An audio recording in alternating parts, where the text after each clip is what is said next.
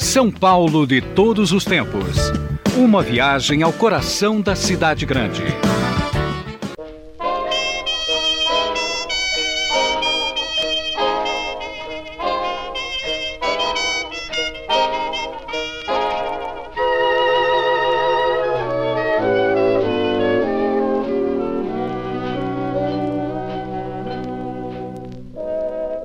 Estamos com Alex Pericinoto aqui no São Paulo de todos os tempos.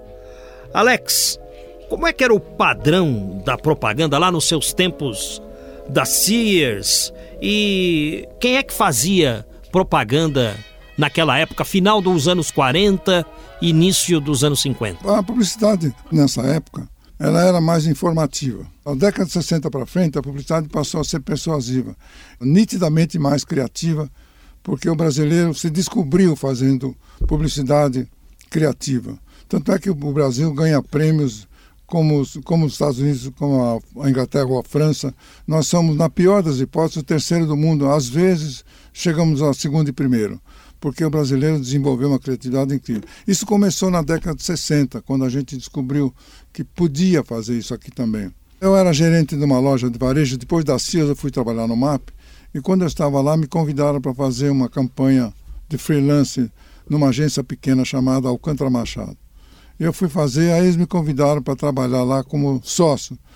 Eu não queria ir porque eu estava muito bem no MAP, prestigiado, fazia 16 páginas de anúncio por semana, eu mesmo aprovava, era uma liberdade incrível, um nível profissional muito gostoso. Mas aí o José Alcântara Machado insistiu: não, vem para cá. Eu falei: olha, eu só iria com uma condição, se você me deixar fazer um processo americano que eu vi em Nova York há dois anos atrás. Eu havia viajado para Nova York. Ele falou: como é que é? Eu falei: é um processo criativo. Tem um diretor de criação que comanda a criação e ele tem poderes de contratar gente. O Zé, o Zé Alcântara Machado, uma figura maravilhosa, falou: Alex, faz o que você quiser. Virei sócio do Zé Alcântara Machado numa agência com oito pessoas. E esse processo foi tão bom que nós fomos a 450 pessoas depois de alguns anos. Depois de uma década, nós estávamos com 400 e tantas pessoas, uma agência começou com nove. Aí apareceu, conheci uma, uma figura extraordinária, publicitário, hoje famoso, Francesco Petit, que era meu vizinho. Petit, uma figura adorável. É o pessoal da DPZ. Então, nós discutimos muito sobre isso. Tanto é que nós montamos uma agência criativa em 60. Em 68, o Petit e o Duailib e o Saragossa montam a DPZ no mesmo estilo de processo criativo. Petit era, era e é um excelente ilustrador, como Saragossa, se juntaram com o Duane As demais agências começaram a fazer esse processo, que até hoje é assim. Um diretor de criação que contrata, seleciona a gente. Antes disso, era um diretor financeiro que escolhia as pessoas pelo custo. E hoje todo mundo é escolhido pelo talento. Quanto vale, ou, por acaso, o homem mais barato da agência sempre foi o que ganhava mais. É assim até hoje? Essa, assim até hoje. Aí foi a Alcântara Machado, né? Foi ela que iniciou esse processo. Tem a ver com o Alcântara Machado, o Antônio de Alcântara Machado, autor de Brás, Bexiga e Barra Funda? Ah, o poeta, famoso poeta. Ele, ele é tio-avô do meu sócio, já falecido, claro. Meu, até meu o Zé Alcântara Machado faleceu também. Mas é um, ele escrevia sobre o Brás. Alcântara Machado é a Almap. Almap. Almap quer dizer Alcântara Machado Pericinoto. E hoje a UMAP está associada a um grupo americano chamado BBDO, onde o Marcelo Serpa dirige a, a companhia agora. E, e, você deixou... Eu escolhi o Marcelo Serpa para continuar a agência porque eu estava com plano de retirada, porque você tem uma hora que você tem que fazer um outro plano de vida. Então eu queria viajar mais, porque uma, dirigir uma agência de 400 pessoas não é bolinho. Chega um dia que você tem que fazer uma passagem de bastão. Aí eu escolhi o Marcelo Serpa, que felizmente aceitou e está fazendo um trabalho excelente. E agora você está com a SPGA. Aí eu fui convidado pelo S da SPGA, que é o Sales, Luiz Sales, e o Walter Fontoura e o Sérgio Guerreiro, e nós fizemos um outro escritório de assessoria de comunicação de alto nível, com presidentes de companhia. Então uma coisa muito gostosa de fazer. E hoje você continua aí tocando quais os rumos da publicidade? Os rumos da publicidade é ficar atento nessa variação de veículo. A internet está dando baile, está dando, ensinando novas, novos profissionais e tem, além do mais, tem uma linguagem específica. E isso está sendo desenvolvido no Brasil com muita categoria. E, mas sem desrespeitar rádio, televisão, jornais e revistas, sendo que lá para frente a gente já se fala em ausência do papel, que se mudar o veículo papel, tanto melhor, porque nós não vamos mais cortar árvore, eu não vou mais alugar caminhão para entregar o jornal na tua casa, e ele vai pela web, porque nós somos fabricantes de conteúdo. Na verdade, o que a gente compra do jornal, compra da rádio, compra do Estadão, conteúdo. O papel é um mero veículo que um dia vai desaparecer, graças a Deus, porque aí nós vamos economizar de uma qualquer maneira, porque o conteúdo desses jornais é que interessa a nós. O nome jornal vai continuar existindo? Pode até jornal, jornal web, pode até jornal, porque por gerações pode continuar tendo jornal. Tanto é que você faz jornal das sete, jornal das dez. É jornal sem papel. É jornal, jornal sem papel. Então, a gente, a, a, distância a gente estranha, mas um dia nós vamos ter jornal web, jornal pela internet, pelo sistema de, de para ver que você liga uma tomada em casa e aparece um plástico qualquer, um vidro, sei lá o quê, você recebe tudo, desliga, pronto. Você não precisa nem jogar no lixo o jornal. E não vai precisar de jornal para forrar a gaiola do não. passarinho, porque os passarinhos também estarão soltos. Nem para embrulhar peixe. Então, é a natureza, né? Isso vai acontecer. É a volta já, da natureza. Essa geração que chega está se preparando para isso. Mas e esse aquecimento global aí, hein? É preocupante, né? É preocupante. Até para isso, isso aí pode ser, pode ser uma das razões. Porque as árvores hoje. Não, porque, se bem que jornal hoje não tem nada a ver com ecologia, porque ela tem plantação específica. Isso. Os eucaliptos, aquela coisa toda. Mas, mas mesmo assim, esses terrenos serão utilizados para outra coisa com outra floresta, sei lá o quê. Que vai mudar, vai mudar. E, Alex, o que você gosta de fazer nas suas horas de descanso, de lazer? Qual é o seu hobby? O meu hobby eu mexo um pouco com madeira e ferro velho. Com, eu, eu pego toco de madeira de 60 centímetros e faço um pato de madeira. Então, eu faço como diz Michelangelo, você pega um, pato, um toco de madeira de 60 centímetros, vai tirando dali o que não é pato e sai um pato. Então, aí eu faço isso como hobby, como terapia. É um tipo assim de escultura em madeira? É, os amigos mais bonzinhos chamam isso de escultura. Eu chamo isso de terapia, né? É uma, uma espécie de artesão. Né? É aquele Alex menino, hein, em você, presente ainda, né? O menino que ficava encerando a sala e olhando as figuras no ah, jornal. Tá Olha vivo. aí, é, é, o, menino, o menino que desenhava é. à noite aquilo que ele via no jornal quando estava encerando a sala. É, pode ser, é, porque isso você leva consigo a vida toda, né? É interessante isso, né? Interessante. O menino não vai você embora. Você não deixa de ser criança. Aliás, para, para a criatividade, é muito bom que você não deixe de ser criança. Uma vez fizeram uma pesquisa sobre o toque criativo do ser humano. Então, o ser humano nasce criativo, até a idade de 5, 6 anos, ele é capaz de inventar uma, uma história assim de um submarino que trombou com um caminhão coisa que é impossível de acontecer, submarino trombar um Mas ele não tem parâmetro técnico, ele não tem a linha do julgamento, ele tem a linha da imaginação. Na linha da imaginação ele imagina qualquer coisa. Depois de um tempo, a curva da linha da imaginação desce e a linha do conhecimento sobe. Aí sim que a pessoa vê a sério, ou vira até tal pau de tal filho, às vezes não quer dizer grande coisa. Mas se ele mantém a criança dentro dele, ele se mantém mais criativo. Eu adorava brincar de Forte Apache Oi. quando eu era menino. Aqueles hominhos no cavalinho, ah, o, o, indinho. Eu adorava brincar de Forte Apache. Eu inventava historinhas entre Ai, os soldadinhos ali e tal. Então é isso aí que você está explicando. Era só a imaginação. Só a imaginação. O conhecimento vem depois. Um veículo que pode ensinar e ser útil mais à imaginação, na minha opinião, é o rádio.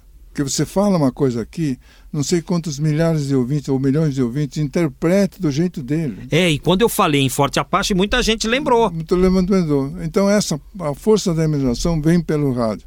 Sem falar daquele episódio do Orson Welles que fez aquele aquele feito maravilhoso, pura imaginação. Loucura, né? Loucura. O, o, pessoal achava que os homens estavam invadindo a Terra, homens de Marte, marcianos. Pois é, ele narrou aquilo com uma capacidade criativa incrível. Eu, o país inteiro acreditou naquilo. A Guerra dos Mundos. O programa do Orson Welles não era nem o primeiro em audiência, era o segundo. Tinha um outro na frente. Pois é, mas é, você vê o que é ser criativo e contar com a imaginação de terceiros. Nenhum veículo pode fazer isso senão o rádio.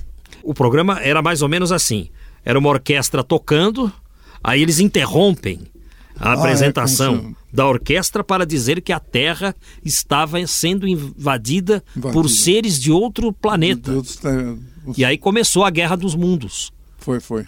E causou toda Nossa, uma comoção nos Estados Unidos. Case maravilhoso. E aí tentaram processar a rádio, mas ninguém conseguiu ganhar, porque... Não, porque ele estava fazendo uma coisa... Era uma ficção. Ficção. Alex, diante de tudo isso que a gente conversou, como é que você analisa o, o futuro das crianças, hein? Porque nós falamos em imaginação, eu fico pensando, será que as crianças de hoje continuam imaginando? De certa maneira, tem até um pouco pena de ver como é que as crianças estão confinadas. Elas, por exemplo, eu estava em, em, Chicago há uns tempos atrás, eu vi que no, os museus grandes, como o Museu Principal de Chicago, o basement, a parte de baixo do prédio, um quarteirão que eles têm lá, é sobre desenvolvimento das crianças, porque Chicago faz muito frio e a criança não pode brincar na rua. Então é reservado às crianças um laboratório criativo daquele tamanho, onde tem monitores e tal. Primeiro, para não deixar as crianças na rua, até por causa do inverno. Segundo, para formar uma, uma molecada com um pouco mais de, de bagagem e, e soltar a imaginação tem de tudo naquele basement do, do, Museu de Chicago. Aqui no Brasil a gente não percebeu que isso é. Por exemplo, imagina você ter no Birapuera tem um clube militar. Ali devia fazer um museu da criança. Está faltando um lugar para as crianças irem e desenvolver a sua criatividade. Uma ou outra escola já descobriu isso, mas eu diria que a prefeitura, o governo devia cuidar um pouco mais. Senão nós vamos ter crianças ou confinadas em casa, ou sem. Eles não jogam mais futebol, não jogam bola, moram em apartamento. Devia ter um lugar para isso, mais e mais e mais, porque é de criança que você faz cidadão. Alex, e a cidade de São Paulo? Você gostava de São Paulo quando você mudou para cá? você go gostou muito quando Gostei você veio? muito de São Paulo. Gostei, gostei, gosto até hoje. Mas... Então, isso que eu queria que você comparasse. Aquela cidade de quando você chegou com a cidade de hoje. São Paulo tem jeito, tem futuro, futuro feliz? Ah, tem. Essa coisa de limpar a cidade, ainda que seja contra os publicitários, porque tiram o autor, hum em benefício da cidade vale a pena. Você uh, defende então ah, cidade claro, limpa? defendo. Vai se descobrir um novo mercado para os, os fabricantes de autor. Alex, e uma campanha de humanização do trânsito, hein? O que, o que, que você bolaria se você fosse chamado para fazer uma campanha de humanização do trânsito? O que é que você ia sugerir?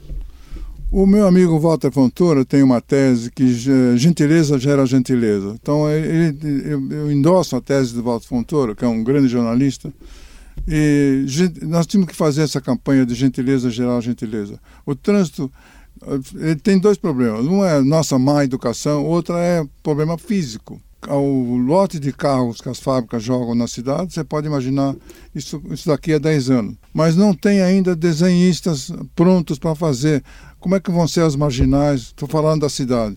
Alguém tem que redesenhar essa cidade, porque com as ruas estreitas e, e tudo vertical, vai ser um engarrafamento sem tamanho. Vocês do lado vão ter, você que viaja de helicóptero diariamente, isso. Vai, aliás, eu tenho inveja da sua, da sua passeio de helicóptero todo dia que você faz.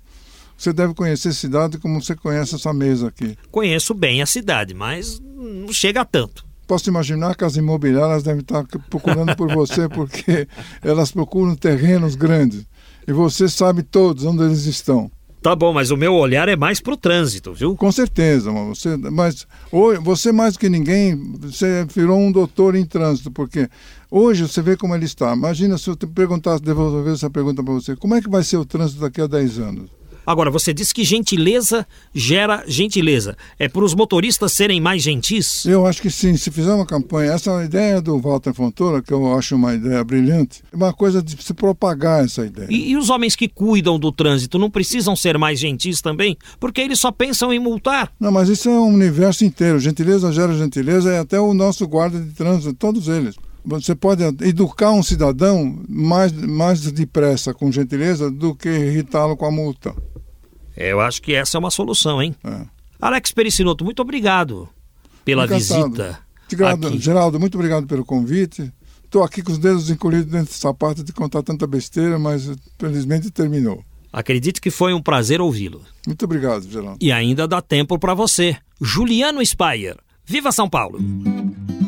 A Lídia Valder conta que na paróquia do Sagrado Coração de Jesus, em pleno Brooklyn paulista, ainda acontecem todos os ritos da Páscoa. Mesmo nessa nossa cidade de São Paulo, com toda a sua dinâmica caótica e agressiva, ainda se faz Semana Santa como antigamente, havendo expressiva presença de público em todos os eventos. Domingo antes da Páscoa, tivemos a abertura das celebrações com a procissão dos ramos. Os fiéis se reuniram no Colégio Beatíssima Virgem Maria, na Avenida Morumbi, onde foi lido o evangelho que narra a entrada de Jesus em Jerusalém. À tarde, tivemos a procissão do encontro. Nesse caso, os homens, juntamente com o vigário Padre Renato, saíram da Casa Provincial das Carmelitas, na rua Joaquim Nabuco, levando a imagem de Jesus. E as mulheres, tendo à frente o pároco Padre Joaquim, saíram da Casa das Irmãs de São José, na rua Jurubatuba, uma travessa da Avenida Morumbi, próxima a Luiz Carlos Berrini, conduzindo a imagem de Nossa Senhora.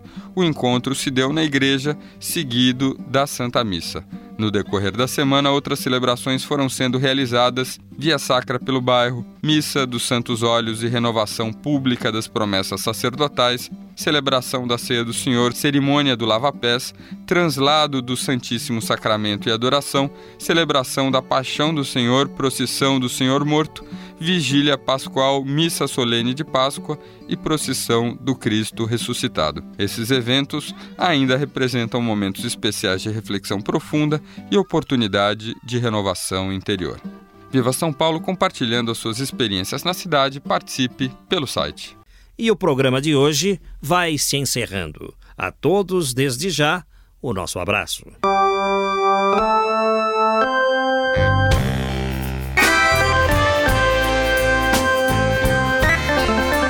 Trabalhos técnicos e mixagens de Antônio Silva, o Toninho Cuca. A apresentação é deste amigo que vos fala, Geraldo Nunes, com o apoio de produção de Valéria Rambaldi. Sendo assim, até lá!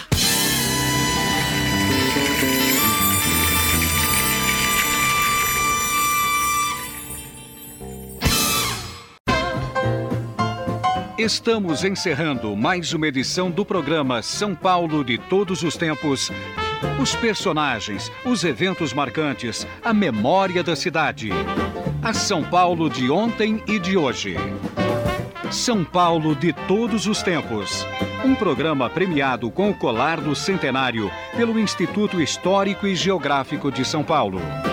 Apresentação de Geraldo Nunes.